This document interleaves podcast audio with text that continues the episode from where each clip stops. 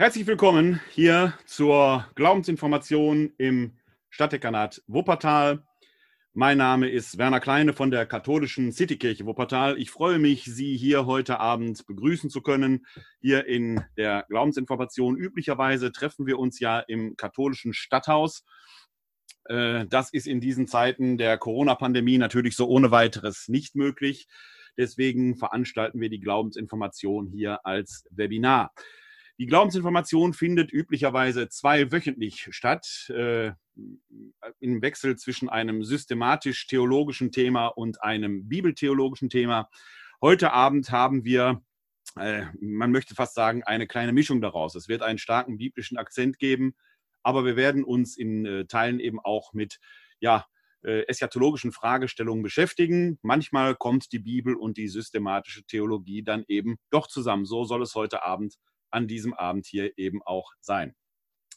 Die Glaubensinformation findet, wie gesagt, zweiwöchentlich statt. Wenn man äh, das ganze Jahr über, also in einer Saison, die nach den Sommerferien beginnt und bis zu den Sommerferien geht, jeden Abend dabei wäre, hätte man einen quasi kompletten Glaubenskurs äh, mitgemacht, der sich äh, am Glaubensbekenntnis der Kirche orientiert, dem sogenannten Niceno-Konstantinopolitanischen Glaubensbekenntnis.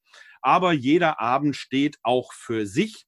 Es lohnt sich also auch an einzelnen Abenden teilzunehmen. Deshalb freue ich mich, dass Sie heute Abend hier live zugeschaltet haben, entweder indem Sie selbst live mitten beim Webinar dabei sind oder äh, wenn Sie den Stream live bei Facebook verfolgen. Etwas später werde ich die Aufzeichnung dieses Webinars dann auch bei YouTube und den anderen Kanälen bereitstellen, sodass Sie dann äh, die Veranstaltung nachsehen können und das eine oder andere noch einmal nachhören können.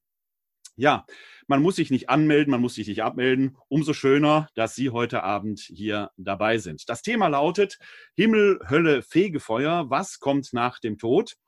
Und das ist natürlich äh, ein Thema, das nicht nur hervorragend hier in den November passt, der landläufig und umgangssprachlich als Totenmonat bezeichnet wird, der in der römisch-katholischen Tradition ja an aller Heiligen und an aller Seelen mit dem Totengedenken beginnt, aber auch in der evangelischen Kirche oder den evangelischen Kirchen äh, am Toten Sonntag etwa eben auch diesen sehr starken Akzent hat. Und wie der Zufall es so will, der äh, Tatort, der am letzten Sonntag aus Münster kam, trug ja den Titel Limbus.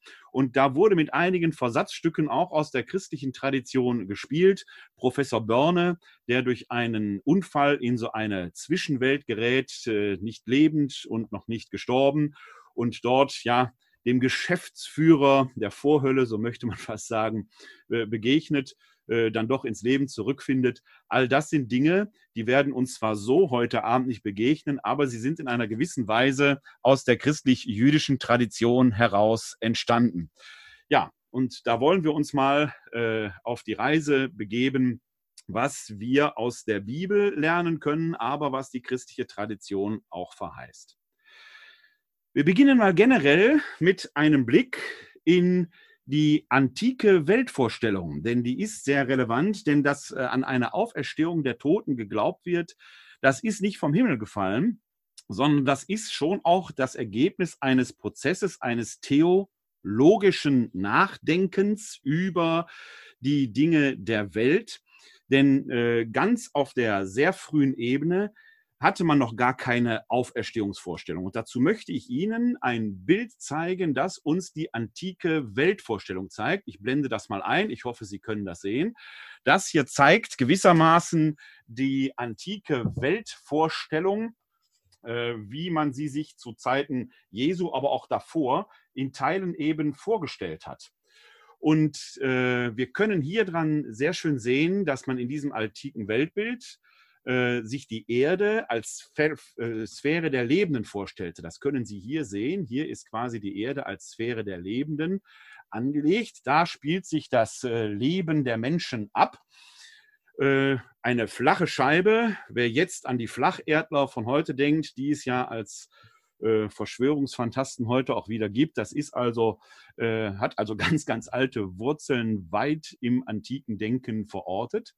Über der Erde spannt sich dann das Himmelszelt aus, das die Wasser des Himmels von den Wassern auf der Erde scheidet.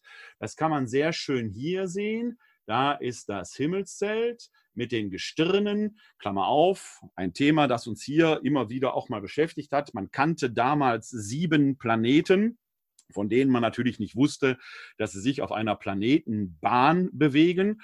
Äh, also diese sieben äh, Gestirne, diese sieben Planeten, die man kannte, wurden verbunden mit sieben himmlischen Sphären.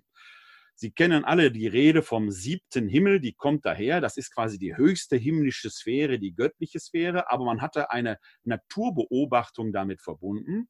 Aber der Himmel als solches trennte die Wasser des Himmels vom Wasser der Erde. Woher weiß man, dass es Wasser des Himmels gab? Klar, es regnet von oben.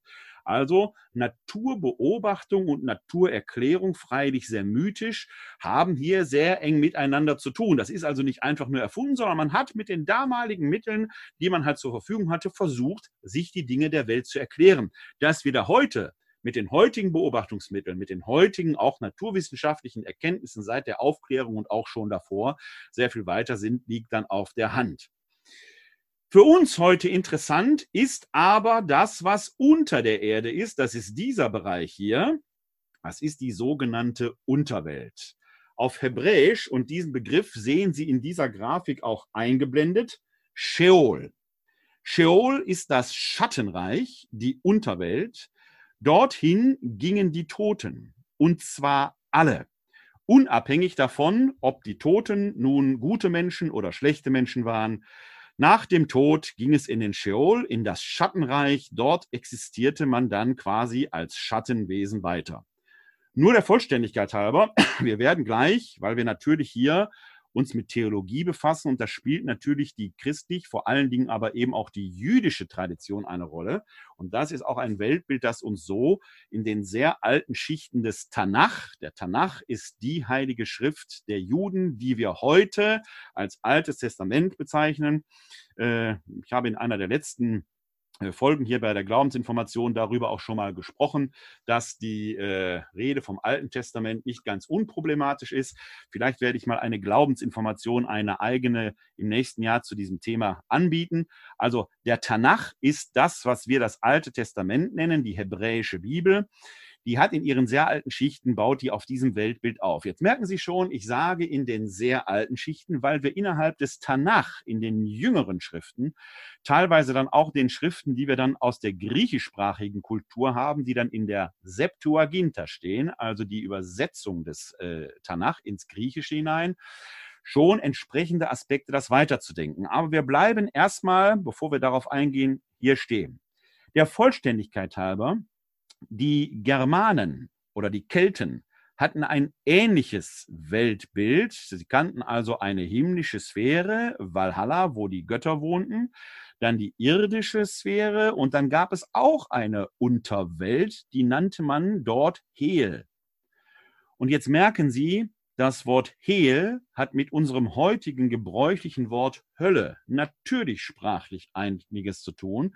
Die Hölle ist Hel. Das ist einfach erstmal nur die Unterwelt. Kein Ort der Strafe, sondern einfach der Ort, in dem man nach dem Tod hinkam, wo man weiter existierte, und zwar die Guten wie die weniger Guten.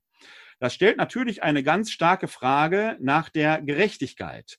Wenn äh, die Unterwelt einfach erstmal ein Ort ist, wo alle Menschen existieren, dann ist gerade für Religionen die einen Gottesglauben haben. Und da ist völlig unabhängig erstmal, ob es eine monotheistische Religion ist, wie das Judentum, wie das Christentum, wie der Islam, oder ob es eine polytheistische Religion ist, sondern es wird ja immer die Frage nach der Gerechtigkeit gestellt. Wie kann es sein, dass die guten Menschen und die schlechten nach dem Tod alle gleich weiter existieren? In der jüdischen Tradition, in den sehr, sehr, sehr, sehr alten Schichten, gab es den sogenannten Tun-Ergehen-Zusammenhang der ist eigentlich auch sehr logisch und der ist gar nicht so alt, denn viele Menschen denken heute noch so. Komme ich gleich kurz darauf zu sprechen als Beispiel.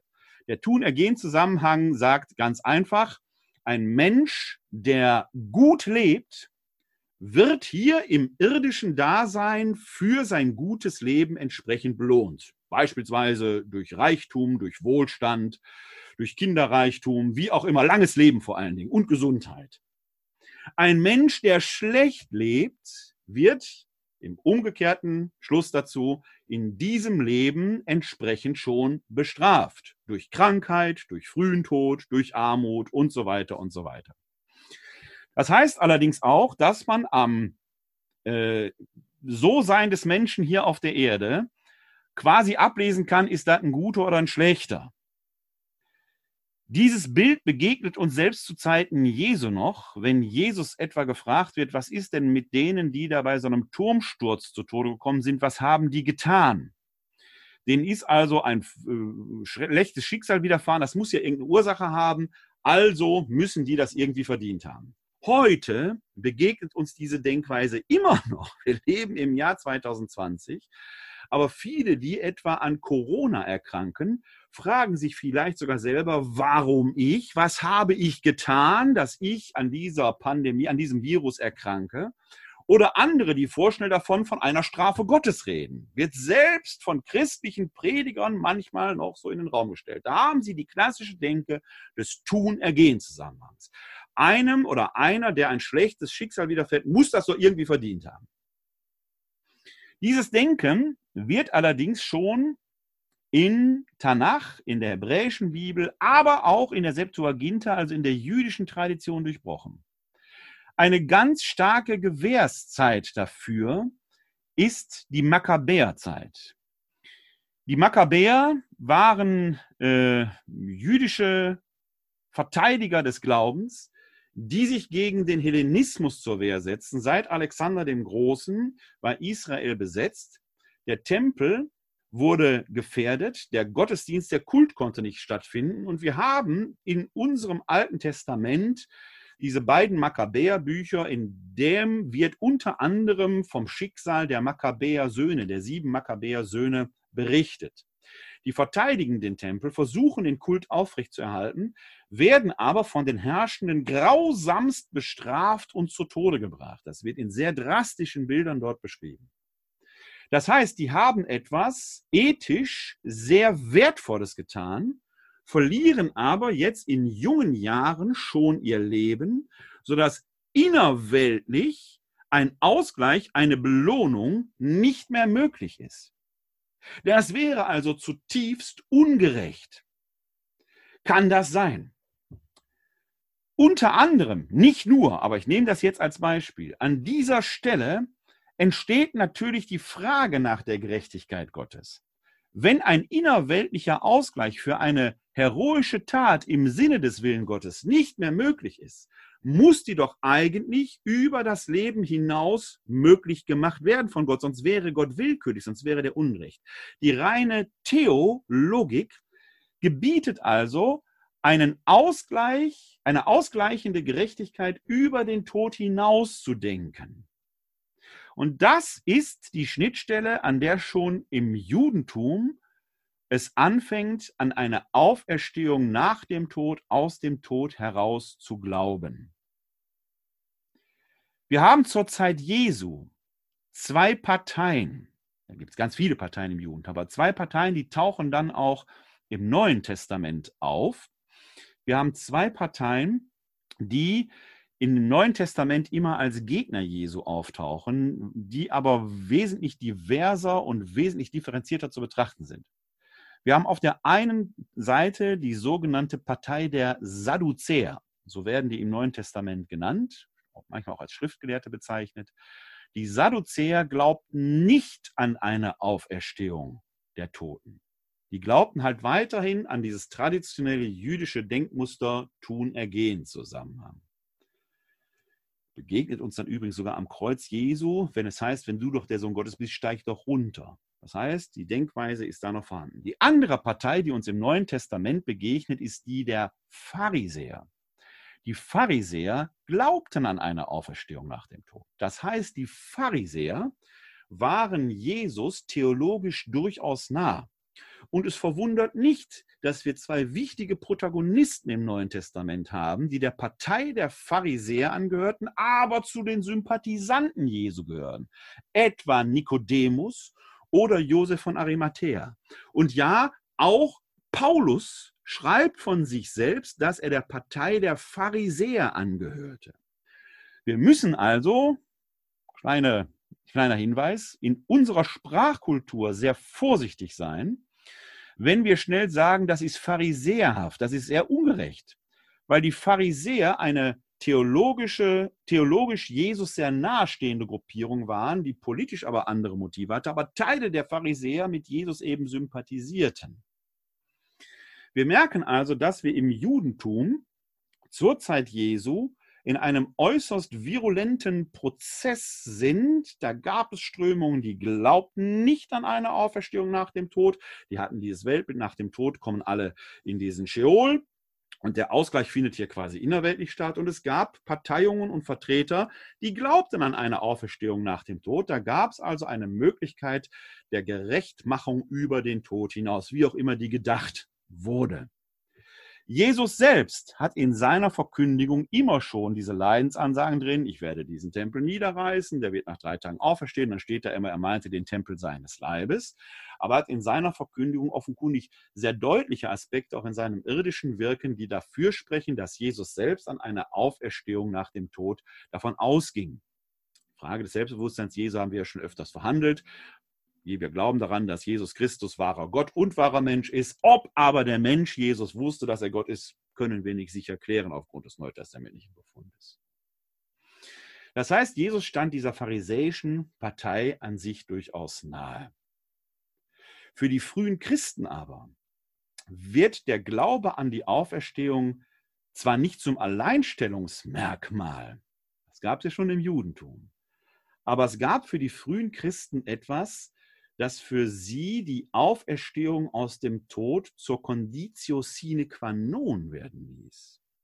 Und das ist die Auferstehung des Gekreuzigten, die eben nicht einfach nur irgendwie geglaubt wurde, sondern die gewusst wurde. Zumindest von denen, die sich der Beweisführung eines gewissen Paulus anschließen konnten. Denn dieser Auferstandene wird jetzt nicht nur einfach theologisch erschlossen, sondern er offenbart sich. Es gibt Augen- und Ohrenzeugen des Auferstandenen, wobei es da eine sehr merkwürdige Beobachtung gibt. Alle Traditionen, die wir im Neuen Testament haben, angefangen von der Maria von Magdala, der sich der Auferstandene nach der Tradition äh, der Evangelien zuerst offenbarte. Wir werden gleich eine Tradition hören, die damit konkurriert, aber ich persönlich halte diese Tradition aus den Evangelien für die ursprünglichere. Angefangen von der Maria von Magdala, die die erste Zeugin des Auferstandenen ist, über die Emmausjünger, über den Zwölferkreis. Immer wird davon berichtet, dass dort eine reale Erfahrung gemacht wurde. Die haben etwas gesehen und haben etwas gehört, aber sie erkennen den Auferstandenen nicht sofort und unmittelbar, was ja einigermaßen verwunderlich ist, weil zumindest von den Zwölfen als auch von Maria von Magdala ja angenommen werden kann, dass sie den irdischen Jesus kannten. Und auch bei den beiden Emmausjüngern wird betont, dass sie mit Jesus unterwegs waren. Das heißt, sie waren mit dem Bild des irdischen Jesus Jesus vertraut, erkennen aber den Auferstandenen nicht. Es gibt also, und das ist ein erster wichtiger Hinweis für unser Thema heute Abend, es gibt also offenkundig eine gewisse Diskontinuität zwischen dem hiesigen Sein und dem jenseitigen Sein. In der Auferstehung scheint sich etwas zu verändern, was die äußere Erscheinungsweise bei all den Fragen, die man an dieser Ausdrucksweise jetzt haben kann, signifikant anders macht. Es gibt also einen Moment der Diskontinuität. Gleichzeitig tut der Auferstandene immer etwas, an dem er dann erkannt und identifiziert wird, und zwar unzweifelhaft. Maria von Magdala spricht er an und sie erkennt ihn am Klang der Stimme. Bei den Emmaus-Jüngern bricht er das Brot und spricht das Dankgebet, wie er es offenkundig zu irdischen Lebzeiten sehr häufig gemacht hat. Sie erkennen ihn daran. Und auch die zwölf, die im verschlossenen Raum sind und er kann durch diese verschlossene Tür gehen, erkennen ihn dann an den Wundmalen. Es gibt also bei aller Diskontinuität eine maximale Kontinuität der Identität. Das müssen wir behalten. Das heißt, die ganze Persönlichkeit mit allem, was dazugehört, das Wesen bleibt offenkundig in der Auferstehung erhalten. Aber die Seinsweise ist eine andere. Wir haben also, kann man allein auf diesem biblischen Befund schon sehen, eine maximale Kontinuität bei radikaler Diskontinuität. Das wird uns gleich noch beschäftigen. Müssen wir im Hinterkopf behalten. Stellt sich allerdings die Frage, kann man ja alles so erzählen, sind schöne Geschichten, mag ja auch sein, dass die Augen- und Ohrenzeugen da was gesehen haben, vielleicht haben sie sich aber eingebildet, wer weiß schon. Eine Frau, zwei Emmaus-Jünger, selbst die elf, die von den zwölf übrig geblieben sind, der Judas Iskariot ist ja aus dem Rennen. Wer weiß, vielleicht so eine Art kollektive Psychose oder sowas. Ja, könnte ja sein, könnte man ja denken. Denn so eine Auferstehung von den Toten zu behaupten, die ist ja schon relativ steil. Und dann noch zu behaupten, der ist uns erschienen, ist ja noch steiler. Das wusste offenkundig auch ein gewisser Paulus. Und der muss sich mit dieser Fragestellung auseinandersetzen und muss die den Korinthern gegenüber verteidigen. Und jetzt kommt eine Bibelstelle, die haben wir hier schon häufiger äh, beobachtet und uns vorgenommen. Die ist aber so bedeutsam, gerade auch für den christlichen Glauben, gerade auch für unser Thema Himmel, Hölle, Fegefeuer, dass man sie nicht oft genug anschauen kann.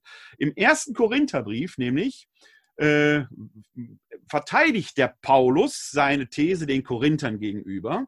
Und ich scrolle mal etwas vor. Wir sind im ersten Korintherbrief, Kapitel 15. Da schreibt er nämlich in Vers 14, ist aber Christus nicht auferweckt worden, dann ist unsere Verkündigung leer, leer auch euer Glaube. Und in Vers 17, nur wenige Verse später, betont er diesen Gedanken noch einmal.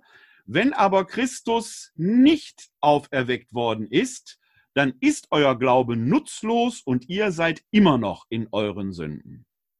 An zwei Stellen also kommt Paulus darauf zu sprechen, zwei Stellen, die direkt nacheinander sind, dass der Glaube an die Auferstehung aus dem Tode essentiell und fundamental für den christlichen Glauben ist. Das ist die Basis, auf der alles andere aufruht. Wenn wir dann noch mal kurz in diesen ersten Korintherbrief, in das berühmte 15. Kapitel hineinschauen, dann können wir sehen, dass die Korinther offenkundig da ihre Zweifel dran hatten, denn dann geht es weiter und auch die in Christus Entschlafenen sind dann verloren. Wenn wir und äh, vorher geht es dann äh, hier auch darum, äh, wir werden dann als falsche Zeugen entlarvt in Vers 15, weil wir im Widerspruch zu Gott das Zeugnis abgelegt haben, er ist Christus auferweckt. Er hat ihn aber eben nicht auferweckt, wenn Tote nicht auferweckt werden. Das war offenkundig in Korinth eine relevante Fragestellung. Und daran kann man merken, das sind Texte, die sind nahezu 2000 Jahre alt. Die Leute früher waren nicht dümmer, die haben auch nicht einfach geglaubt, wenn man ihnen was erzählt hat. Nein, die Korinther waren ein skeptisches Völkchen und das ist ja heute noch so, der Glaube an die Auferstehung von den Toten, ja, das ist einfach eine steile These, die muss man erstmal begründen. Die Korinther haben das in Frage gestellt, aber der Paulus betont, ohne dem kann es keinen christlichen Glauben geben. Das ist essentiell. Er muss den Korinthern gegenüber also erstmal schwere Geschütze auffahren, um denen das zu erklären. Schauen wir noch mal rein. Der Text, den wir hier schon häufiger hatten. Hier äh, erstmal das frühestchristliche Glaubensbekenntnis und dann die Beweisführung des Paulus. Weil wir das hier in der Glaubensinformation schon heute hatten, werde ich das jetzt nur etwas summarisch zusammenfassen, denn wir wollen uns ja noch intensiver mit der Frage beschäftigen, was kommt eigentlich nach dem Tod? Paulus schreibt hier in Vers 3 des 15. Kapitels, denn vor allem habe ich euch überliefert, was auch ich empfangen habe. Doppelpunkt. Er betont also, das, was ich euch jetzt hier sagen werde, habe ich mir nicht ausgedacht, sondern ich selbst habe es überliefert. Und wir haben uns ja intensiver auch schon mal mit der äh, Biografie des Paulus äh, befasst. Wenn, nach der synoptischen Lesart, die ich persönlich bevorzuge, äh, ist Jesus im Jahr 30 am Kreuz gestorben. Paulus hinterlässt uns selber ja einige autobiografische Angaben im Galaterbrief. Daraus kann man einigermaßen rekonstruieren, dass seine Bekehrung zum Glauben zwischen 33 und 35 sich irgendwo erarbeitet haben, äh, ereignet haben muss. Dann durchläuft er quasi auch eine christliche Katechese, wahrscheinlich in Antiochia. Und dort scheint er etwas vorgefunden zu haben, was jetzt kommt, denn er überliefert ja, was auch er empfangen hat. Dieses kleine Textfragment, was jetzt kommt, muss also schon zwischen der Zeit, in der Christus vom Kreuz dort auferstanden ist, und der Bekehrung des Paulus vorgelegen haben. Paulus schreibt es also hier auf. Wir greifen aber in die frühestchristliche Zeit textlich zurück, denn jetzt kommt eine Glaubensformel. Und Glaubensformeln haben es immer in sich. Formeln sind gut tradierbar. Meist haben die einen Reim, einen Rhythmus. Man kann sie sich gut merken. Und durch dieses gute Merken sind sie nahezu unverfälscht tradierbar. Das macht den Vorteil von solchen Glaubensformeln aus. Beispiel, wie man das sagen kann, äh, 333 bei Isus Keilerei. Ist auch so eine äh, Formel, die man sich gut merken kann, die man auch Jahre nach dem Schulunterricht noch repräsentieren kann. Das leisten Formeln. Die Formel, die Paulus jetzt hier präsentiert, ist ein frühes christliches Glaubensbekenntnis. Wir sind immer noch im 15. Kapitel. Wir beginnen in Vers 3 und dann geht das jetzt bis Vers 9. Christus ist für unsere Sünden gestorben gemäß der Schrift und ist begraben worden. Er ist am dritten Tag auferweckt worden gemäß der Schrift und erschien dem Kephas dann den Zwölf. Danach erschien er mehr als 500 Brüdern zugleich. Die meisten von ihnen sind noch am Leben, einige sind entschlafen. Danach erschien er dem Jakobus, dann allen Aposteln. Zuletzt erschien er auch mir gleichsam der Missgeburt, denn ich bin der geringste von den Aposteln, ich bin nicht wert, Apostel genannt zu werden, weil ich die Kirche Gottes verfolgt habe. Das ist der Text, um den es jetzt geht. Er beinhaltet diese christliche Glaubensformel, die frühestchristliche Glaubensformel. Christus ist für unsere Sünden gestorben, ist begraben worden, ist am dritten Tage auferweckt worden. Dieses für unsere Sünden sterben wird uns gleich nochmal beschäftigen, werde ich gleich etwas ausführlicher erläutern, ist aber eine sehr vornehme Umschreibung für den Kreuzestod. Der ist also am Kreuz gestorben und ist begraben worden, also der war wirklich tot. Klammer auf, einen solchen Todesbeweis gibt es in den Evangelien auch, wenn dort davon berichtet wird, dass man Jesus einen Lanze, eine Lanze in die Seite gestoßen habe. Also man hat den Herzbeutel geöffnet. Was hat man damals gemacht? Das ist ein amtlicher römischer Todesbeweis für Gekreuzigte. Man ließ die Gekreuzigten früher eigentlich am Kreuz hängen, bis sie verwest waren. Das war eine Strafe über den Tod hinaus, weshalb der Kreuzestod als elendigster Tod überhaupt galt. Selbst Cicero schreibt, dass selbst Schwerstverbrecher dieser Tod erspart werden sollte, weil er eine Demütigung über den Tod hinaus bedeutete. In Judäa haben die Römer teilweise auf äh, diesen langen Tod verzichtet, etwa bei hohen Feiertagen. Das ist genau der Fall bei Jesus. Jesus stirbt nach dem synoptischen Evangelien an einem Pascha-Fest. Dann darauf folgt der Schabbat und Gekreuzigte am Schabbat hängen zu lassen, hätten die Juden damals als Sakrileg interpretiert. Es hätte Aufstände produzieren können. Und da zum Pessachfest die Stadt Jerusalem über und über voll war, waren die Römer sicherlich da eher vorsichtig und haben diese Demütigung nicht allzu weit gehabt. Deshalb brachte man in solchem Fall die Delinquenten schnell zu Tode indem man ihnen die Gebeine zerbrach. Was war geschehen? Beim Kreuzestod, ich mache jetzt mal nur den, äh, den Stipes, den Quer, den Längsbalken, der wurde nämlich nicht mitgetragen, der stand an der Hinrichtungsstätte schon. Die gekreuzigten Delinquenten trugen auf ihren Schultern nur den Querbalken, das sogenannte Patibulum. Das wurde dann hier am Stipes hochgezogen, oben bei einem Zapfen, da rastet das ein. Unten an dem Stipes, etwa hier auf halber Höhe, war eine kleine Sitzgelegenheit, ein sogenanntes Sedi, das war aber abgeschrägt. Jetzt hingen die Delinquenten ja an den Armen und Beinen festgenagelt oder festgebunden.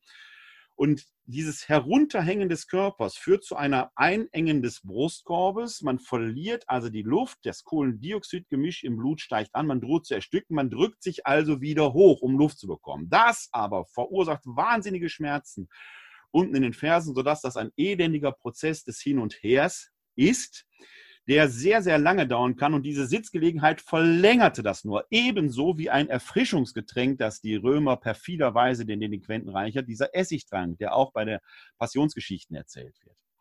Wenn man den Tod jetzt beschleunigen wollte, denn wenn man so hängt, erstickt man relativ schnell. Wenn man so am Kreuz hängt, wird der Tod relativ schnell eintreten, dann brach man eben mit Eisenkeulen die Schienenbeine. Dann konnte man sich nicht mehr hochdrücken und dann trat der Tod schnell ein. Das schildert man jetzt so nüchtern, aber alleine im Kopfkino entsteht dann natürlich diese ganze Grausamkeit dieser Todesart vor Augen. Bei Jesus schien man schon den Eindruck zu haben, der sei gestorben und die Römer hatten eine Heidenangst vor Leichen. Die packte man nicht ohne weiteres an. In diesem Fall musste man aber trotzdem nachweisen, dass der Tod eingetreten war, Denn wenn der nur scheintot war, das ist ja eine These, die bis heute vertreten wird. Und diese Leute sollten einfach mal in den neutestamentlichen Befund hineingucken und sollten sich mal römische Prozessakten durchlesen.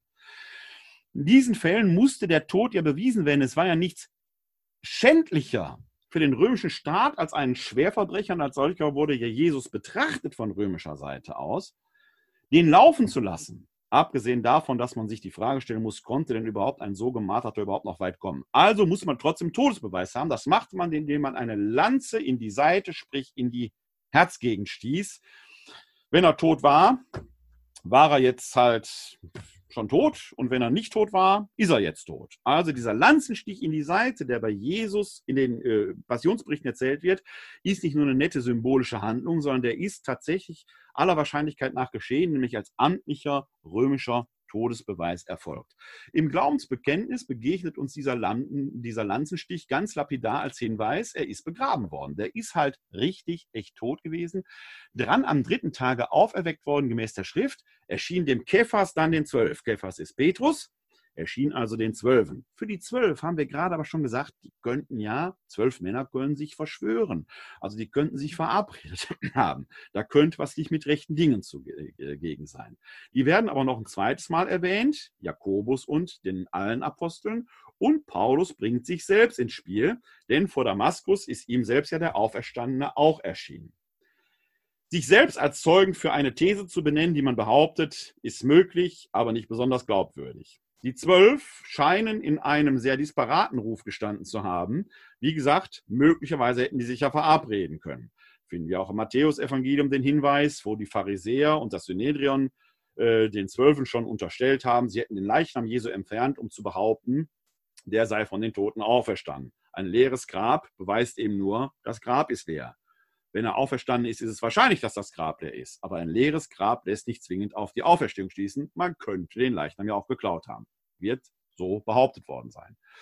Wir finden jetzt aber dann hier, und das ist für uns der wertvolle Hinweis, auf den sind wir, wie gesagt, auch schon mal ausführlicher eingegangen in einer der Folgen der Glaubensinformationen, dass der Auferstandene über 500 Brüdern zugleich erschien. Die meisten sind noch am Leben, einige sind entschlafen. Also, liebe Korinther, die ihr so zweifelt, fragt die doch selbst. Denn über 500 Leute können sich schlechterdings nicht mehr verschwören. Das ist nicht möglich. Die können es versuchen, aber irgendeiner wird immer quatschen. Mir selbst passiert das hin und wieder bei kirchlichen Sitzungen. Da bekommt man Papiere, da steht drauf, vertraulich, soll eigentlich nur für den Kreis der Teilnehmer gedacht sein. Und trotzdem kommt immer wieder raus, dass irgendeiner glaubt, er müsste es weiterteilen. Je größer der Kreis der Mitwisser, desto kleiner die Chance, dass eine Verschwörung geheim bleibt gerade in Corona-Zeiten, wo immer wieder Verschwörungstheorien über irgendwelche Eliten im Umlauf sind, wenn es eine gäbe, wir bräuchten da keine Theorien entwickeln. Wir wüssten das, weil irgendeiner wird immer quatschen. So einfach sind die Menschen letzten Endes dann gestrickt. Das heißt, diese über 500 Leute, Brüder, denen er zugleich erscheint, über 500 ist ein Massenphänomen schon so groß, dass da alle tatsächlich plötzlich irgendwie fantasieren, möglich, aber eher unwahrscheinlich, und dann können die Korinther, die noch selbst befragen, die tragen die Hauptbeweislast, dass tatsächlich eine Auferstehung des Gekreuzigten stattgefunden hat. Und die wird uns gleich, dass es ausgerechnet eine Auferstehung des Gekreuzigten ist, noch näher beschäftigen. Denn wir reden über Himmel, Hölle, Fegefeuer. Wir reden über die Frage der Gerechtigkeit. Wie schafft Gott Gerechtigkeit? wenn es hier auf der Erde nicht möglich ist. Das muss man sich ja klar machen. Gerade wir Christen. Ich tue mich da ehrlich gesagt immer schwer mit, wenn irgendwelche Christen behaupten, man müsste gut leben, dann ging es einem gut. Ganz ehrlich, wenn das so wäre, dürfte Jesus nicht am Kreuz gestorben sein. Der stirbt den schlimmsten aller denkbaren Tode seiner Zeit, obwohl er doch ohne Zweifel, zumindest für uns Christen, der Sohn Gottes war. Diese Logik funktioniert für uns Christen eigentlich nicht, wenn wir unseren Glauben ernst nehmen. Der Sohn Gottes ist sich nicht so schade, in den Dreck der Welt hineinzugehen. Was machen wir heute für einen Bußzoll? Wir müssen still in Kirchen sein, wir müssen alle sauber und rein sein. Der Sohn Gottes selbst war sich nicht zu schade, sich in den Dreck der Welt schmeißen zu lassen. Das ist die Basis unseres Glaubens. Und die hat es in sich. Für Paulus ist also klar, aus der Begegnung mit dem Auferstandenen erwächst diese Botschaft der Auferstehung nach dem Tod, die tiefere Dimensionen hat, wie wir gleich sehen werden. Und daran hängt alles im christlichen Glauben. Vor allen Dingen werden uns gleich in diesem weiteren Verlauf dieser Glaubensinformation zwei Fragen beschäftigen. Die eine ist, wann, wann ereignet sich die Auferstehung aus dem Tod? Und das zweite, so lautete der Titel, was kommt danach? Was ist dieses Gericht, von dem die Rede ist? Und so weiter und so weiter. Fangen wir mit Frage 1 an. Wann ereignet sich die Auferstehung aus dem Tod? Paulus selbst war offenkundig sehr beseelt von äh, nicht nur diesem Gedanken der Auferstehung, sondern er hat auch die frühchristliche Hoffnung der Wiederkunft Christi sehr ernst genommen, die sogenannte Parosie-Erwartung. Er erwartete also, dass Jesus Christus bald wiederkommen wird und die Welt vollenden wird, so wie er es selbst verheißen hat. Und diese Botschaft hat er offenkundig auch in den Gemeinden verkündet. Offenkundig war mit dieser Botschaft auch die Hoffnung verbunden oder ja, die Verkündigung verbunden, dass wir alle, die Lebenden, diese vervollkommene Welt, diese Wiederkunft Christi erfahren werden.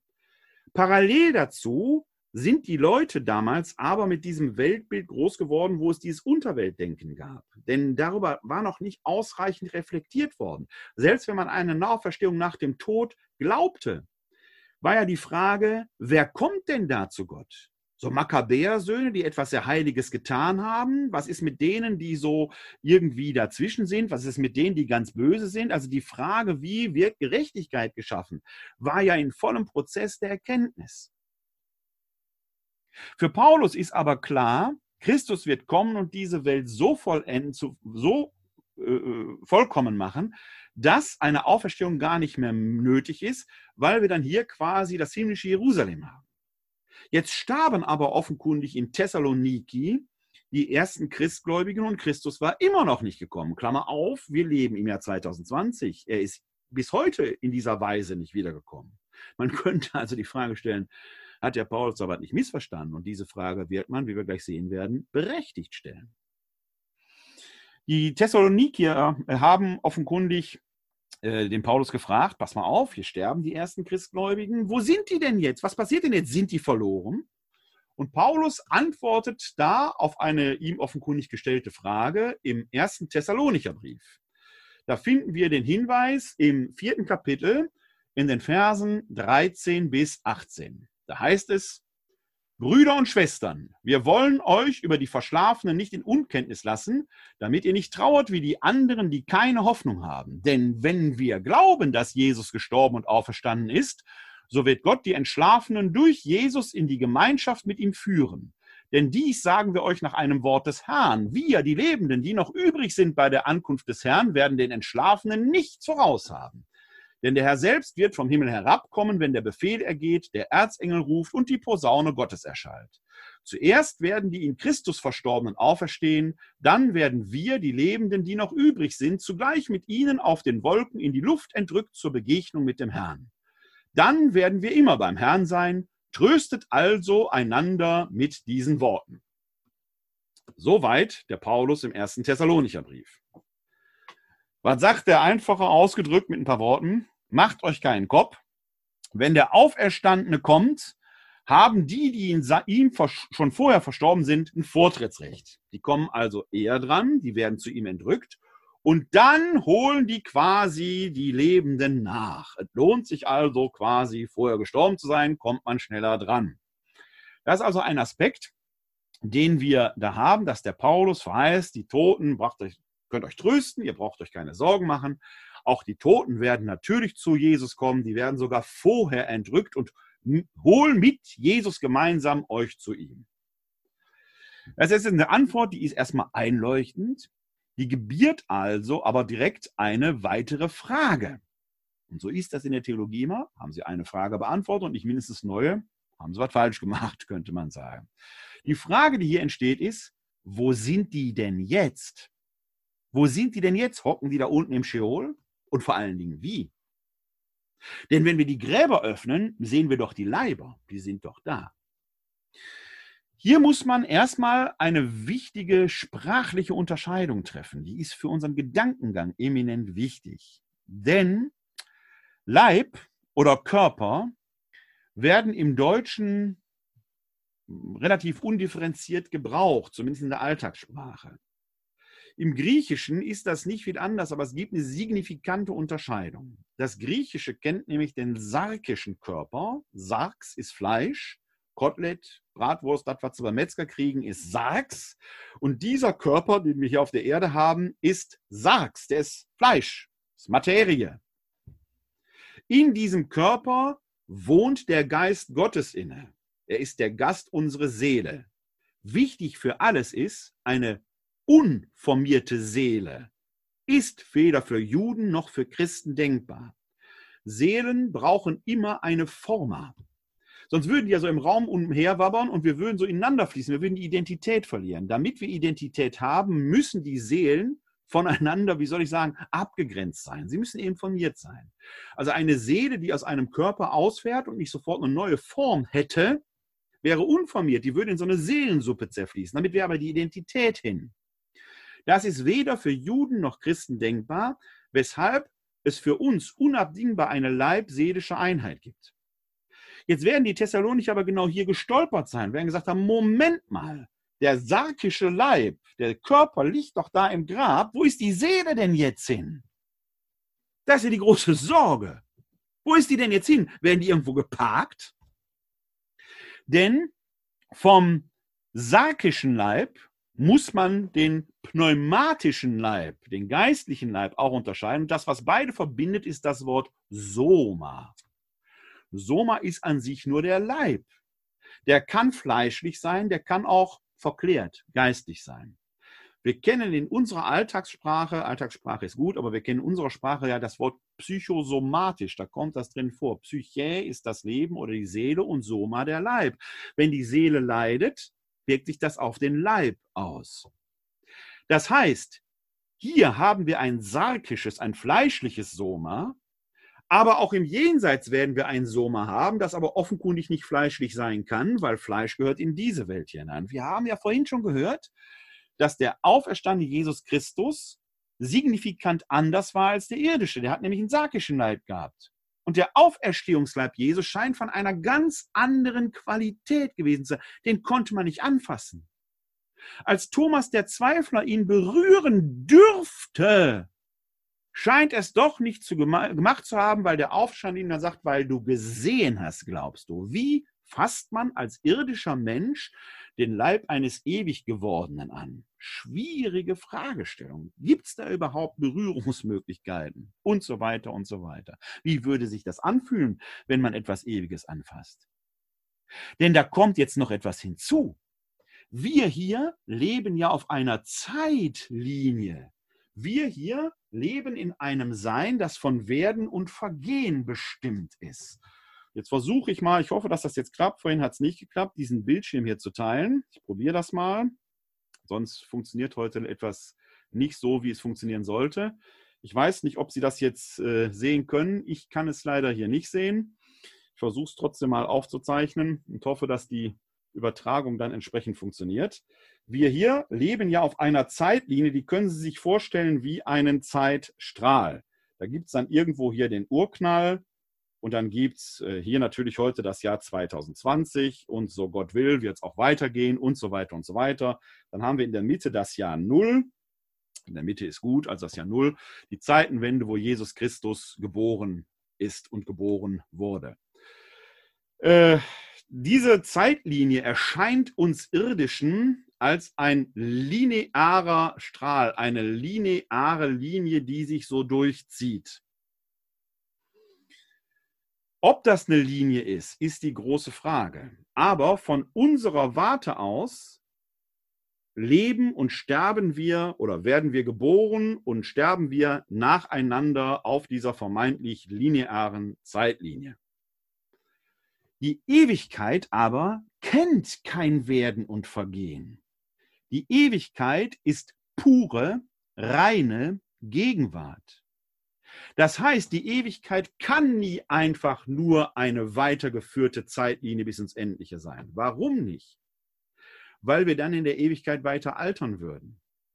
Aber meistens, wenn wir hier sehr alt werden, sind wir hier schon in einem Status, rein leiblich gesehen, dass man sich die Frage stellen muss, wie soll das hier auf Erden weitergehen? Wenn es in der Ewigkeit Zeit in unserem Sinne gäbe, also auch eine Weiterentwicklung, müsste es da ja vergleichbare Prozesse geben. Gäbe es dann viele Ewigkeiten? Schwer denkbar.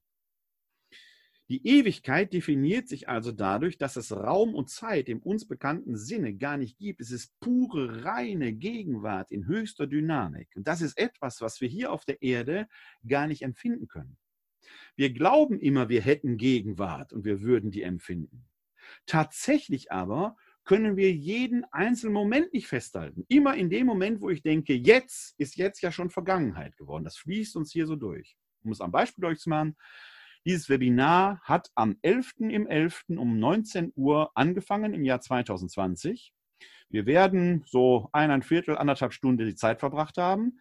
Wenn ich dann nach dem Webinar hier abschalte, werde ich um diese Zeit gealtert sein. Man wird mir das nicht ansehen, diese 75 oder 90 Minuten. Aber auf der Summe wird man mir das ansehen. Wenn ich Bilder von mir vor zehn Jahren sehe, da ist alles noch straffer, da sieht alles noch anders aus.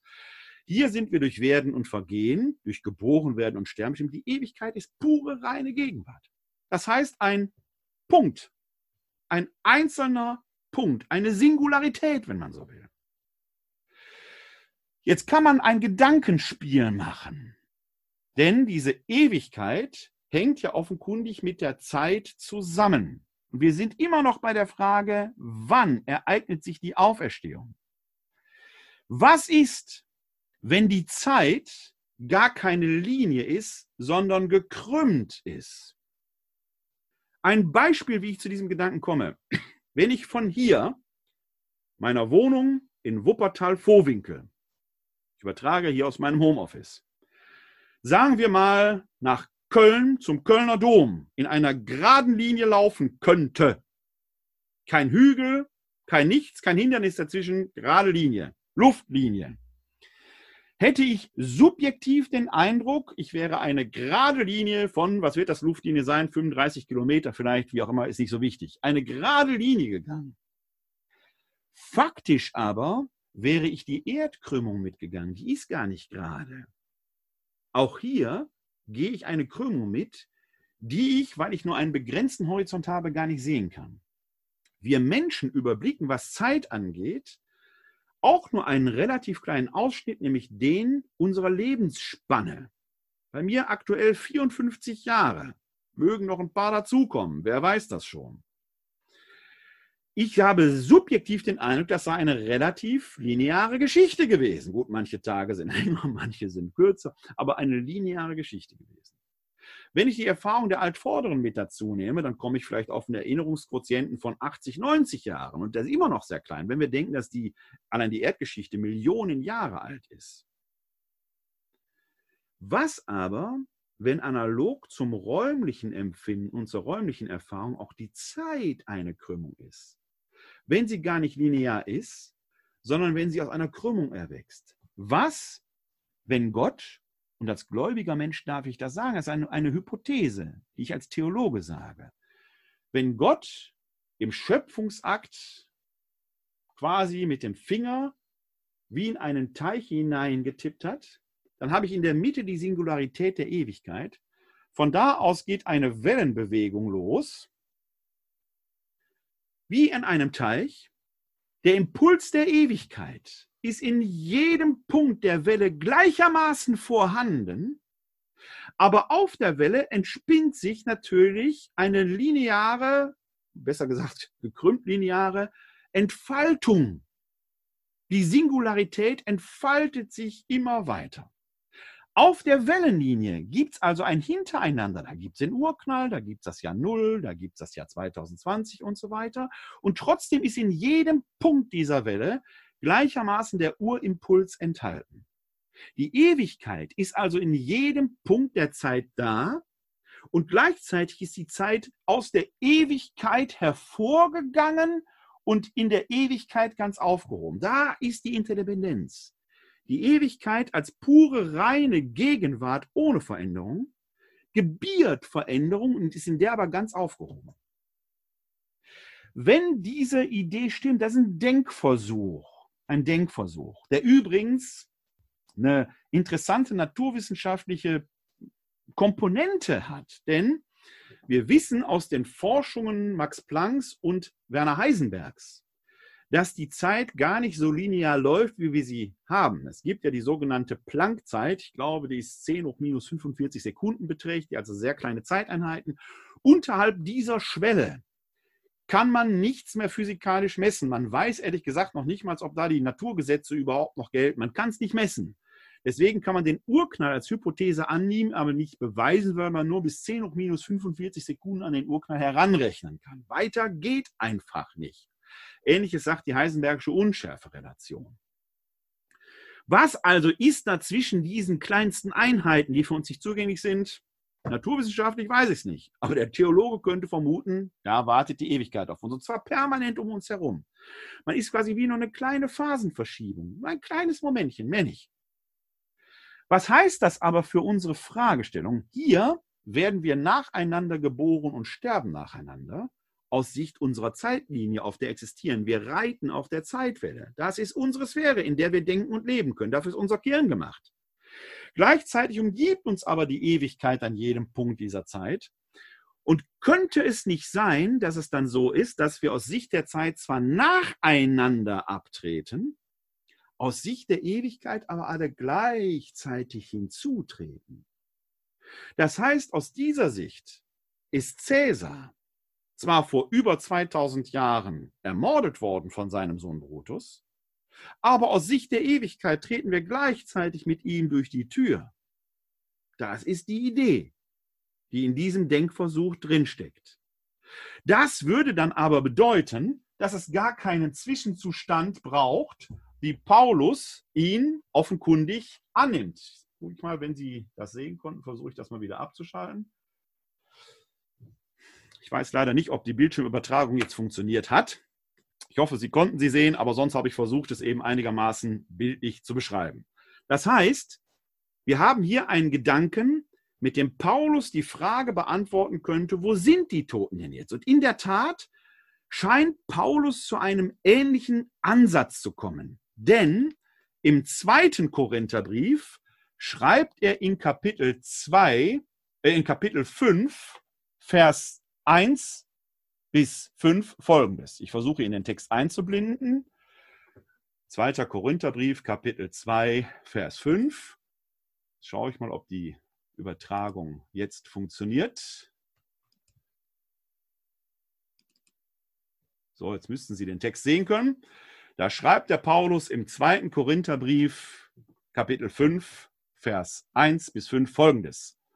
Wir wissen, wenn unser irdisches Zelt abgebrochen wird, dann haben wir eine Wohnung von Gott, ein nicht von Menschenhand errichtetes ewiges Haus im Himmel. Im gegenwärtigen Zustand seufzen wir und sehnen uns danach, mit dem himmlischen Haus überkleidet zu werden. So bekleidet werden wir nicht nackt erscheinen. Solange wir nämlich in diesem Zelt leben, seufzen wir unter schwerem Druck, weil wir nicht entkleidet, sondern überkleidet werden möchten, damit so das Sterbliche vom Leben verschlungen werde. Gott aber, der uns gerade dazu fähig gemacht hat, er hat uns auch als ersten Anteil den Geist gegeben. Eine bemerkenswerte Antwort, die der Paulus hier gibt und findet. Ah, ich höre gerade von einem der Diskussionsteilnehmer, dass Sie die Bildschirmübertragung sehen könnten. Das freut mich. Vielen Dank für den Hinweis. Äh, dann kann ich das gleich vielleicht nochmal versuchen, wenn ich es brauche. Also für den Paulus ist hier ein deutlicher Gedankenfortschritt zu erkennen. Denn er schreibt ja, wenn unser irdisches Zelt abgebrochen wird, dann haben wir eine Wohnung von Gott, ein nicht von Menschenhand errichtetes ewiges Haus im Himmel. Und er schiebt voran, wir wissen, da steht im griechischen Text Eudamen, nicht Pistein. Pistis wäre der Glaube. Das ist das, was wir unter Glaube verstehen. Euda ist, ich weiß. Das ist Wissen, wie wir es heute verstehen. Eben auch Wissen. Das heißt, der Paulus hat ja keinen Zweifel. Für ihn ist das eine Gewissheit. Wenn unser irdisches Zelt abgebrochen wird, interessantes Bild, das er verwendet, denn wir wissen aus der Apostelgeschichte und auch von einer anderen Stelle, dass Paulus Zeltmacher war. Der spricht also hier quasi aus seinem Leben heraus. Wenn unser irdisches Zelt abgebrochen wird, ein Zelt ist schon mal eine sichere Behausung, aber natürlich nicht stabil. Wenn so ein Sturm kommt oder ein Gewitter, flattert das hin und her, kann auch schon mal zerreißen. Das heißt, er vergleicht diesen irdischen Körper mit einer guten Behausung, aber die ist anfällig. Wenn dieses irdische Zelt abgebrochen wird, sprich, wenn der Mensch stirbt, dann erhalten wir ein nicht von Menschenhand errichtetes ewiges Haus im Himmel. Dann bekommen wir etwas Stabiles, etwas Dauerhaftes. Noch interessanter für uns, weil uns ja die Frage beschäftigt, wann wird das sein? Im Moment, wenn das Haus abgebrochen wird. Zwischen 1 Thessalonicher und 2 Korinther liegen etwa fünf Jahre. Da hat Paulus sich offenkundig mit einer Frage auseinandergesetzt, die sich ihm gestellt hat. Wo sind die Toten denn dann jetzt? Wo warten die denn? Er kommt zur Erkenntnis, die sind schon längst bei Gott, weil der Tod offenkundig der Durchgang ist. Ist diese kleine Phasenverschiebung von der Zeit in die Lücke zwischen den Zeiten hinein, hinein in die Ewigkeit. Die Auferstehung ereignet sich nicht am Tage X für Paulus, sondern sie ereignet sich im Moment des Todes. Interessant, ein Gedanke, der auch den Synoptikern nicht fremd war. Markus, Matthäus, Lukas sind ja die Synoptiker. Und wir lesen da ja in den Passionsberichten, dass die, einer der Schächer sich an Jesus wendet. Der eine verspottet ihn, die mit ihm gekreuzigt werden. Der andere sagt, ich werde dir zurechtgekreuzigt, du bist unschuldig. Denk an mich, wenn du in dein Reich kommst. Und dann sagt Jesus zu ihm, heute noch wirst du mit mir im Paradies sein. Heute noch. Ist übrigens eine interessante Stelle, weil in den Bibeln der Zeugen Jehovas in der Interpunktion geändert worden ist, obwohl es dafür keinen Anlass gibt. In den Bibeln der Zeugen Jehovas sagt nämlich, ich sage dir heute Doppelpunkt, du wirst mit mir im Paradies sein. Weil für die Zeugen Jehovas Armageddon, dieses Ende der Zeit ganz wichtig ist, weil sonst deren Theologie nicht funktioniert. In allen bezeugten Lesarten der Heiligen Schrift, in den griechischen Lesarten, steht aber da, ich sage dir Doppelpunkt, heute noch wirst du mit mir im Paradies sein. Heute. Im Moment des Todes ereignet sich die Auferstehung, ist der biblische Gedanke, der zugrunde gelegt ist. Der Tod ist der Durchgang zum Leben und das ist zeitphilosophisch nur konsequent, wenn die Ewigkeit nicht einfach prolongierte Gegenwart ist, prolongierte Zeit, umgibt sie uns die ganze Zeit und wir treten, wenn wir im Tod treten wir aus der Raumzeitlinie heraus in die Ewigkeit hinein. Bemerkenswert, dass wir diesen Gedanken schon im Neuen Testament, bei Paulus, bei den Synoptikern, auch in der Offenbarung des Johannes übrigens finden. Wann ereignet sich also die Auferstehung? Im Moment des Todes. Jetzt kommt aber die Frage, die uns vorhin ja beschäftigt hatte. Was ist denn mit der Gerechtigkeit? Wenn wir alle zu Gott kommen, und man muss ja konsequent zu Ende denken, konsequent zu Ende denken, wenn es da kein Werden und Vergehen gibt, sondern nur pure reine Gegenwart, kann es streng genommen auch keine unterschiedlichen Lokalitäten in der Ewigkeit geben. Dafür bräuchte es ja wieder unterschiedliche Zeitphänomene. Das heißt, in der Ewigkeit kann es keinen Himmel, keine Hölle und kein Fegefeuer geben, wie man sich das bildlich vorstellt. Das sind bildliche Vorstellungswerte. Das Fegefeuer, der Gedanke des Fegefeuers, ist überhaupt erst so, wie wir ihn heute kennen, im Mittelalter erwachsen. Er hat, wie wir gleich sehen werden, einen biblischen Ansatzpunkt. Aber die Vorstellung, da gibt es ein Läuterungsfeuer, ein Reinigungsfeuer, das zudem noch eine Strafe sein soll, aus der man die armen Seelen durch Ablässe befreien muss oder sich selbst davon befreien muss, indem man sich Ablässe erwirkt, ist im Mittelalter erst entstanden. Wieso kommt dieser Gedanke da auf? Weil wir im Mittelalter in vielen Städten verheerende Feuersbrünste hatten. Elberfeld mehrfach abgebrannt, meine Heimatstadt Essen mehrfach abgebrannt. Wenn Sie in die Münsterkirche von Essen gehen, da steht als ältester Bestandteil noch das ottonische Westwerk, ist da, wo der siebenarmige Leuchter steht. Aber der Bau, der sonst da dran ist, der ist mehrfach neu errichtet worden, weil mehrfach Brände da waren.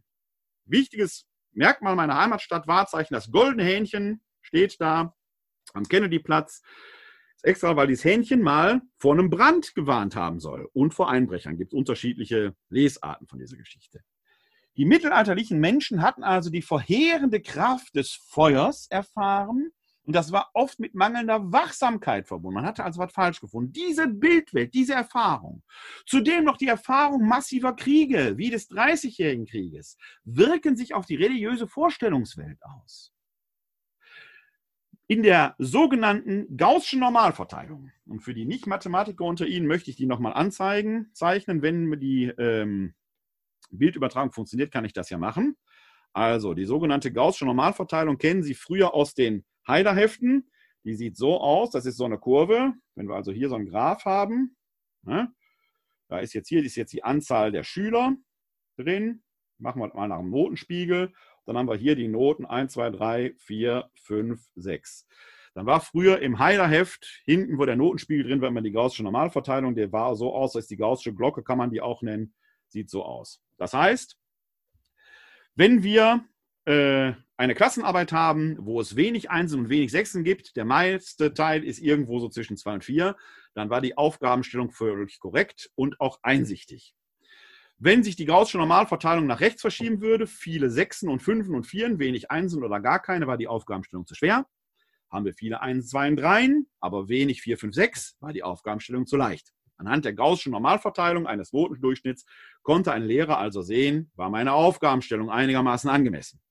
Diese Gaußsche Normalverteilung begegnet uns in vielen Fällen. Sie begegnet uns sogar in der Heiligenverehrung in der Kirche. Denn nicht alle werden als Heilige verehrt. Wir haben einige wenige Heilige, einige wenige Menschen, von denen wir glauben, die mögen in der Hölle schmoren. Ganz, ganz böse Leute. Adolf Hitler, Saddam Hussein und so weiter und so weiter. Und die meisten, so normallos wie Sie und mich, wir werden uns irgendwo im Zweier- bis Vierer-Bereich äh, wiederfinden. Äh, aber wir müssen vielleicht noch nachsitzen, vielleicht noch mal eine Nachprüfung machen. Wer weiß das schon. Ja, also das ist Fegefeuer in der eigentlichen Vorstellung. Da muss noch nachgearbeitet werden. Das hat also eine reinigende Kraft und Komponente ursprünglich im Gedanken. War dieses Fegefeuer nichts anderes als ein Reinigungsprozess. Das ist für jemanden, der wie ich aus dem Ruhrgebiet kommt, auch einigermaßen einsichtig, denn ich habe früher die Hochöfen noch von Krupp gesehen, wo der Stahl in Kohle geläutert wurde. Und der Stahl musste lange in der Kohle drin sein, damit er gut geläutert, damit er hart war. Deswegen habe ich nie verstanden, dass dieser Läuterungsprozess durch gutes Zubeten möglichst schnell abgeschlossen sein sollte. Da ist man doch noch gar nicht fertig. Also für mich war der Fegefeuer immer etwas reinig machendes, etwas, was gut war. Ich habe den Strafgedanken dahinter nie verstanden. Der ist aber wirksam gewesen, weil aus dem Mittelalter kommt, Feuer immer schlecht war. Weil es war eine Macht, die man kaum Herr wurde. Und da entstand dieses arme Seelenmodell. Jetzt haben wir also in diesem mittelalterlichen Denken eine Hölle, da kommen die ganz Bösen rein, die vom rechten Rand der Gaußschen Normalverteilung. Wir haben den Himmel, da kommen die ganz Heiligen rein, die schon super sauber sind, die kommen direkt zu Gott, straight way to heaven. Die meisten Normalos, wie Sie und ich, haben halt so einen Läuterungsprozess vor uns. Gilt aber nur für Leute, die gottgläubig waren, sprich getauft waren. Was ist denn mit denen, die gar nicht getauft wurden?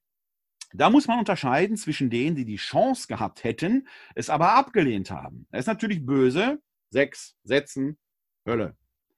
Gibt aber auch Leute, die hatten diese Chance gar nicht. Kleinstkinder, Neugeborene, die noch gar nicht getauft werden konnten. Oder Menschenwesen, die gar nicht die Chance hatten, das Evangelium zu hören, die konnten gar nichts ablehnen. Die waren noch gar nicht missioniert. Für die, und hier schließt sich der Kreis zum Tatort vom letzten Sonntag, hat die katholische Theologie theologisch den Limbus erfunden. Denn solche Wesen, die ja unschuldigerweise gar nicht getauft waren, konnten natürlich nicht in den Himmel, weil die nicht getauft waren. In die Hölle konnte man sie auch nicht schicken, weil waren ja unschuldig. Das Fegefeuer ist aber für Getaufte, die gereinigt werden müssen. Also erdachte man sich für diese Personen den Limbus. Der Limbus ist ein gedachter Ort, von dem man aus das Paradies sehen kann, aber es ist nicht das Paradies. Man hat aber auch keine Chance, ins Paradies zu kommen. Und danach war der Tatort benannt, diese Welt zwischen Leben und Tod. Man weiß nicht, wohin man kommt. Und im letzten Tatort gab es ja diese schöne Szene, wie äh, der fast schon tote Börne vor dem strahlenden Licht steht und mit dem Geschäftsführer des Limbus. Und dann kommt der Anruf, dass er doch zurück ins Leben soll. Also interessante filmische Lösung. Ich habe sehr viel Freude daran gehabt. Das aber alles sind bildhafte Vorstellungswelten, die sich Theologen ersonnen haben. Wo aber taucht diese Gerechtigkeit in der Bibel auf? Und wo speist sie sich biblisch her? Denn wir haben ja gerade schon ersonnen und erdacht aus der Bibel heraus, dass sich die Auferstehung im Moment des Todes ereignet. Und wenn wir die Ewigkeit konsequent zu Ende denken, kann es dort keine Räume geben. Also ein oben Hölle, Himmel, unten Hölle, da ein bisschen Fegefeuer und da Limbus funktioniert eigentlich nicht. Schauen wir, wie so oft, auf unseren Freund Paulus.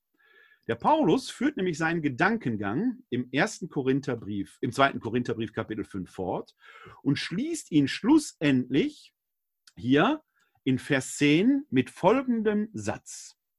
Denn wir alle müssen vor dem Richterstuhl Christi offenbar werden, damit jeder seinen Lohn empfängt für das Gute oder Böse, das er im irdischen Leben getan hat.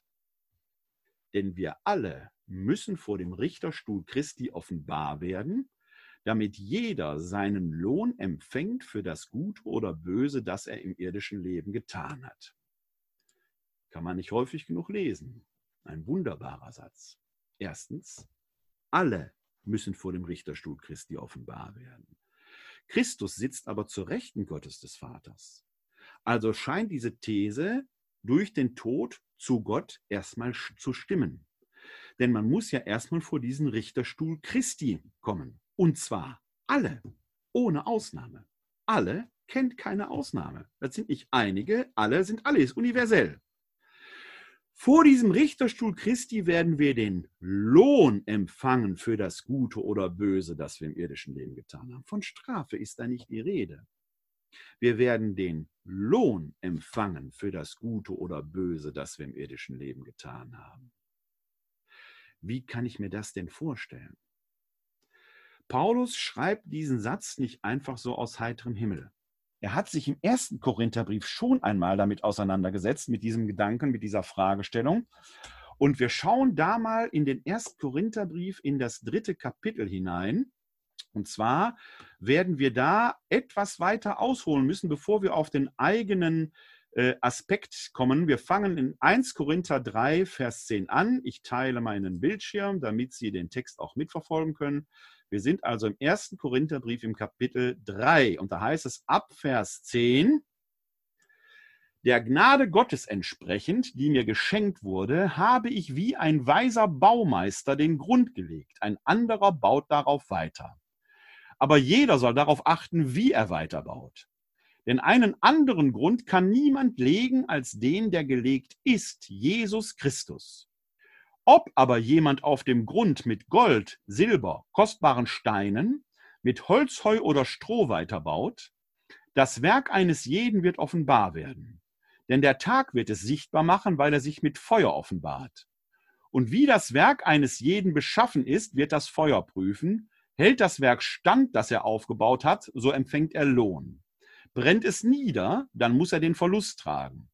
Er selbst wird gerettet werden, doch so wie durch Feuer hindurch.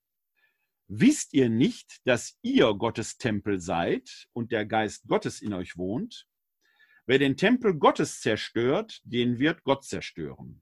Denn Gottes Tempel ist heilig und der seid ihr. Hier ist von Feuer die Rede.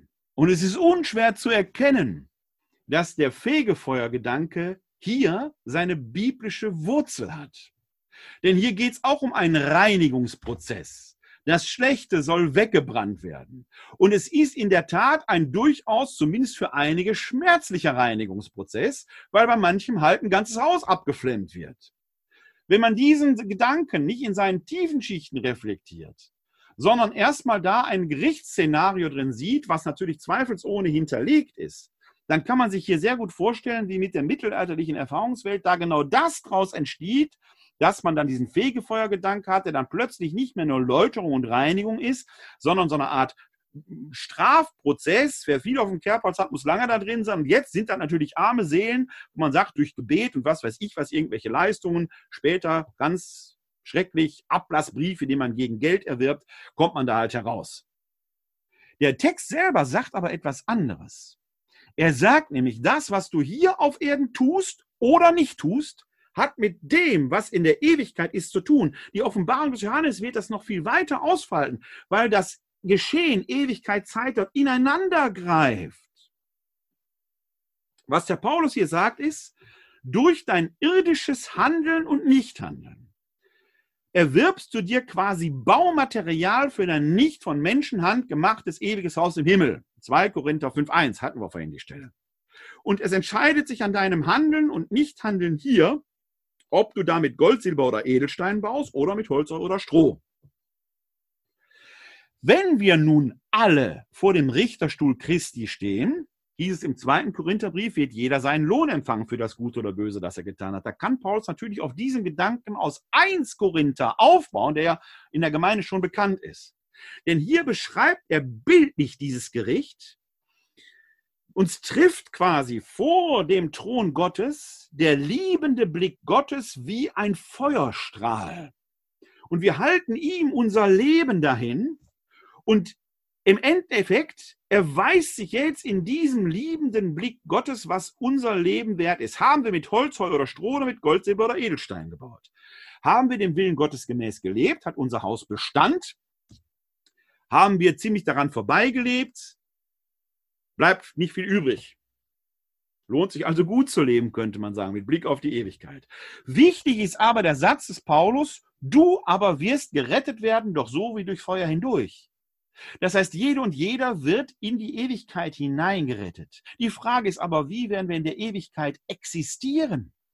Das ist das Gericht. Es gibt aber auch kein Vorher und Nachher. Es gibt nur pure reine Gegenwart. In dieser puren reinen Gegenwart bereite ich mir selbst den Himmel, nämlich große Freude, weil ich vor Gott mein gelebtes Leben präsentieren kann und da ist eine Vier immer noch versetzt.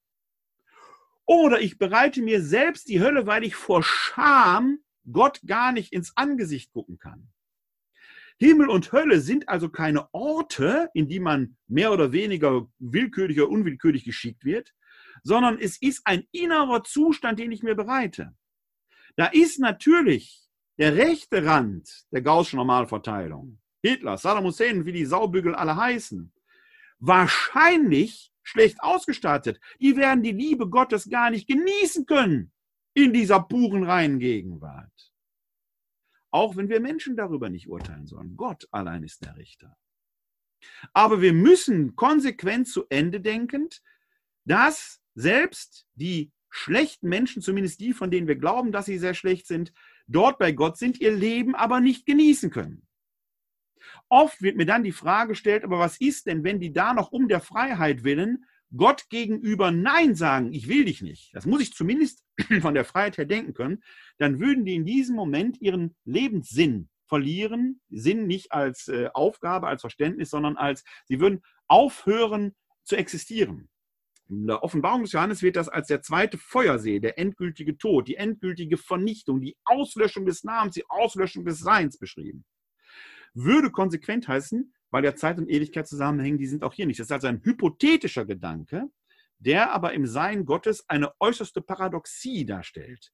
Ganz ehrlich, wir wissen es nicht, weil wir da nicht hineingucken können. Denken muss ich diesen Akt können. Ob er Sinn macht oder ob er existent ist, kann ich nicht sagen. Für uns, unser Thema ist aber die Frage, was können wir nach dem, was kommt nach dem Tod sagen? Erstens, im Tod ereignet sich die Auferstehung und im Tod ereignet sich de facto, konsequent zu Ende gedacht, dann auch das Gericht. Dieses Gericht wird ein Zwie, eine Kommunikation, eine Interaktion Gott und Mensch sein, in der wir unser Leben letzten Endes unverhüllt erkennen können. Da kann nichts mehr versteckt werden. Es wird in unserer Seele brennen, wie die Liebe nun halt brennt, wenn Gott, der die Liebe ist, uns anschaut. Und dann werden wir erkennen, können wir vor uns selber bestehen und die Liebe Gottes tatsächlich auch voll annehmen und genießen? Oder können wir vor lauter Scham das noch nicht mal annehmen? In einem anderen Bild beschrieben, ich versuche das in zwei Bildern deutlich zu machen. Ein Bild stammt von mir, eins stammt von einem sehr weisen alten Frauenarzt der mir das mal erzählt hat. Ich fange mal mit der medizinischen Variante an. Er sagte, wenn ich sie so höre, dann könnte ich mir den Himmel wie ein Krankenhaus vorstellen. Da gibt es natürlich die Teppichabteilung, also Privatabteilung, da liegen die Heiligen. Die meisten Normalos, die zwei bis vierer, oder von denen nehmen wir die Fünfer mit rein, die haben halt eine Nachprüfung. Die zwei bis fünfer, die liegen auf Station, ganz normal. Und die Sechser, die liegen halt im Keller unten, aber da kommt der Arzt auch immer noch mal vorbei und versucht, die heil zu machen. Schönes Bild, natürlich in all der Unvollkommenheit, aber das trifft sie mir am Kopf. Alle sind im Krankenhaus, alle werden irgendwie versorgt, aber wie man da existiert, ist eine andere Frage. Mein Bild ist etwas genussvoller, hängt vielleicht von der jeweiligen Deformation professionell ab. In meinem Bild ist der Himmel ein gutes italienisches Lokal mit ausgesucht hervorragendem Rotwein. Die Heiligen haben die besten Plätze mit der besten Aussicht.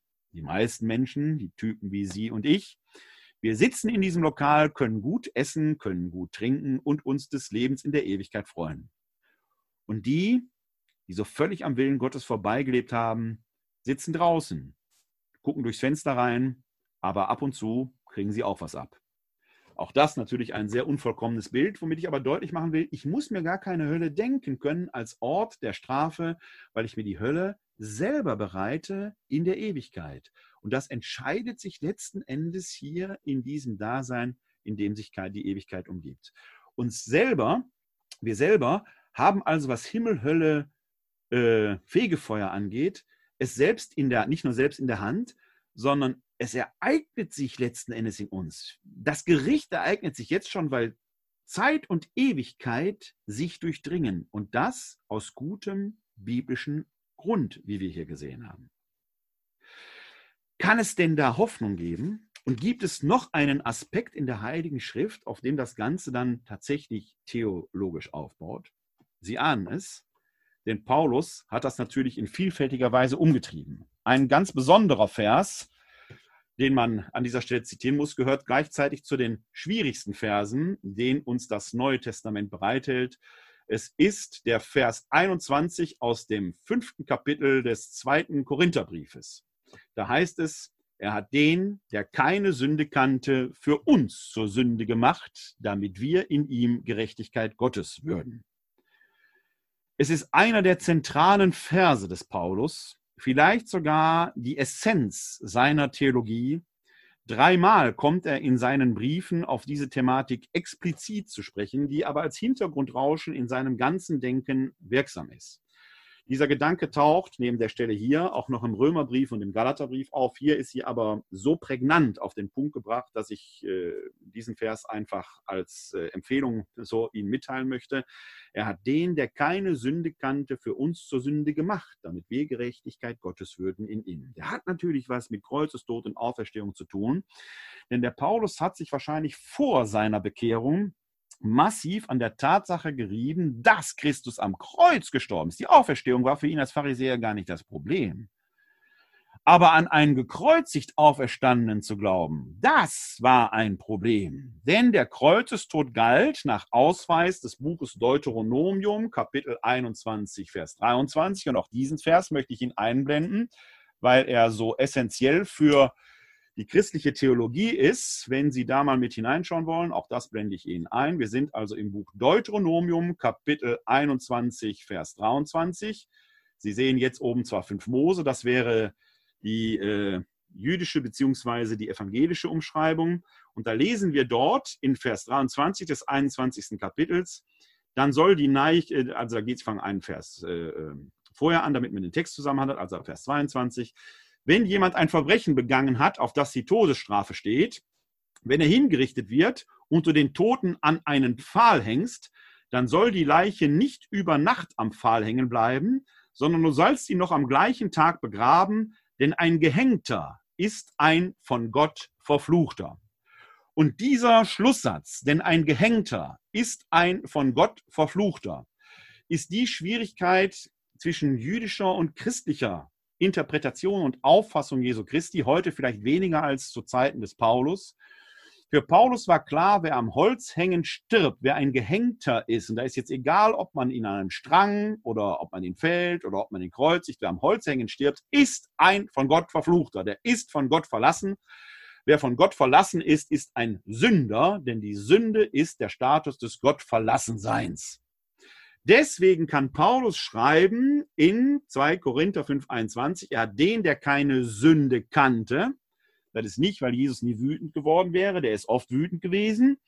Der kannte aber die Sünde nicht, weil er der Sohn Gottes ist. Der ist eben nicht von Gott getrennt. Er hat den, der keine Sünde kannte, für uns zur Sünde gemacht. In den Evangelien tritt Jesus als souverän auf. Bei Paulus ist das so, er wurde von Gott zur Sünde gemacht, nämlich am Holze hängend ist er gestorben. Er war ein absoluter Sünder, weil ein Gott verfluchter, weil am Kreuz gestorben. Damit wir in ihm Gerechtigkeit Gottes würden. Das ist das Besondere am Jesus-Ereignis. Da passiert was für uns. Was? Paraphrasiert sagt Paulus hier, in Jesus hat sich Gott total mit dem menschlichen Sein bis in den tiefsten aller denkbaren Tode hinein identifiziert. Mehr Total-Identifikation geht nicht. Er hat den, der keine Sünde kannte, Gott, für uns zur Sünde gemacht, gekreuzigt. Totalidentifikation. Er hat alles, was uns Menschen ausmacht, geteilt. Schreibt auch der Hebräerbrief. Wir haben einen hohen Priester, der mitfühlen kann mit unserer menschlichen Schwäche. Damit wir in ihm Gerechtigkeit Gottes führen. Wenn sich Gott mit uns total identifiziert, Jesus aber jetzt von den Toten auferweckt wird, dann gebietet doch die Logik, damit das nicht ganz gaga ist, dass wir wie Christus zu Gott kommen sollen. Jesus hat die Tür aufgestoßen, selbst für die, die am Kreuze sterben, die das verdient haben. Denken wir an den Schächer, der mit Jesus mitgekreuzigt, der ein Mörder gewesen. Selbst die haben also eine Chance, zu Gott zu kommen. Nein, alle kommen zu Gott und werden dort den Lohn für das Gute und das Böse erhalten, das sie im irdischen Leben getan haben. Was da Bekehrung, was Umkehr, möglicherweise in der letzten Sekunde ausmacht. Ja, möglicherweise vielleicht sogar am Thron Gottes. Wer weiß das schon? Das liegt in Gottes Hand. Gott ist es, der die Gerechtigkeit aufrichtet. Und das geschieht eigentlich im Moment unseres Todes, wo wir unser Leben Gott hinhalten. Was erwartet uns also nach dem Tod, der liebende Blick Gottes, die hingehaltenen Hände eines gnädigen Richters, der auch aus den krummsten Zeilen noch ein tolles Gedicht machen möchte. Das ist die Läuterung. Das ist das Fegefeuer. Wer sich da vor lauter Gottverlässenheit noch gegen sperrt, dem ist dann auch nicht mehr zu helfen. Und doch will Gott ihm helfen. Der Mensch, der so denkt, schafft sich selbst eine paradoxe Situation, eine Spannung, die er nicht auflösen kann, die dann tatsächlich höllengleich für diesen Menschen sein mag. Aber er allein hat es in der Hand. Ein Satz zum Schluss, nein, ein paar Sätze, aber einen Gedanken zum Schluss. Es gibt einen signifikanten Unterschied zwischen, zwischen Zeit und zwischen Ewigkeit. Die Ewigkeit ist pure reine Gegenwart, während die Zeit werden und vergehen ist. Wir haben eine maximale Diskontinuität bei höchstem Grad an Kontinuität des Individuums.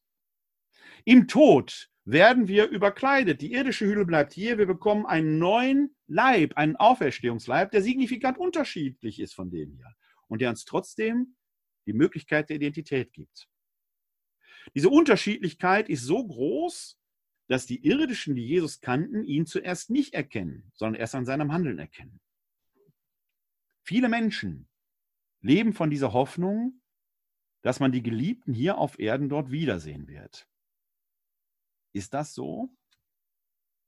Ich weiß das nicht. Wir werden die da wiedersehen, weil ja alle da sind. Ob wir uns auch wieder erkennen werden? Äußerlich mit Sicherheit nicht. Wir haben eine neue Seinsweise. Aber unser Wesen ist da. Aber es gibt noch ein anderes Problem. Denn die Schönheit Gottes wird ihre Aufmerksamkeit so an sich ziehen, dass wir vielleicht gar keinen Blick mehr für die anderen haben werden. Aber wir werden gemeinsam in diesen großen Lobpreis, in diese höchste Dynamik des Lebens einstimmen. Und zu dieser höchsten Dynamik des Lebens gehört doch all das, was wir hier geliebt haben, hinzu. Geht der Auferstandene nicht gerade zu den Geliebten hin? Wie gut, dass es in der Ewigkeit keine Zeit und keinen Raum gibt. Wir werden alle in eins sein und alle trotzdem wir selbst sein. Natürlich werden wir unsere Liebsten da wiedersehen.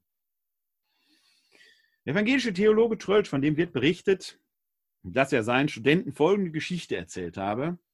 Er habe mal nach einem Kindergottesdienst, wo es auch um die Frage der Auferstehung gegangen sei, einen Jungen gefragt, der bei einem Gottesdienst dabei war, und wie stellst du dir jetzt den Himmel vor?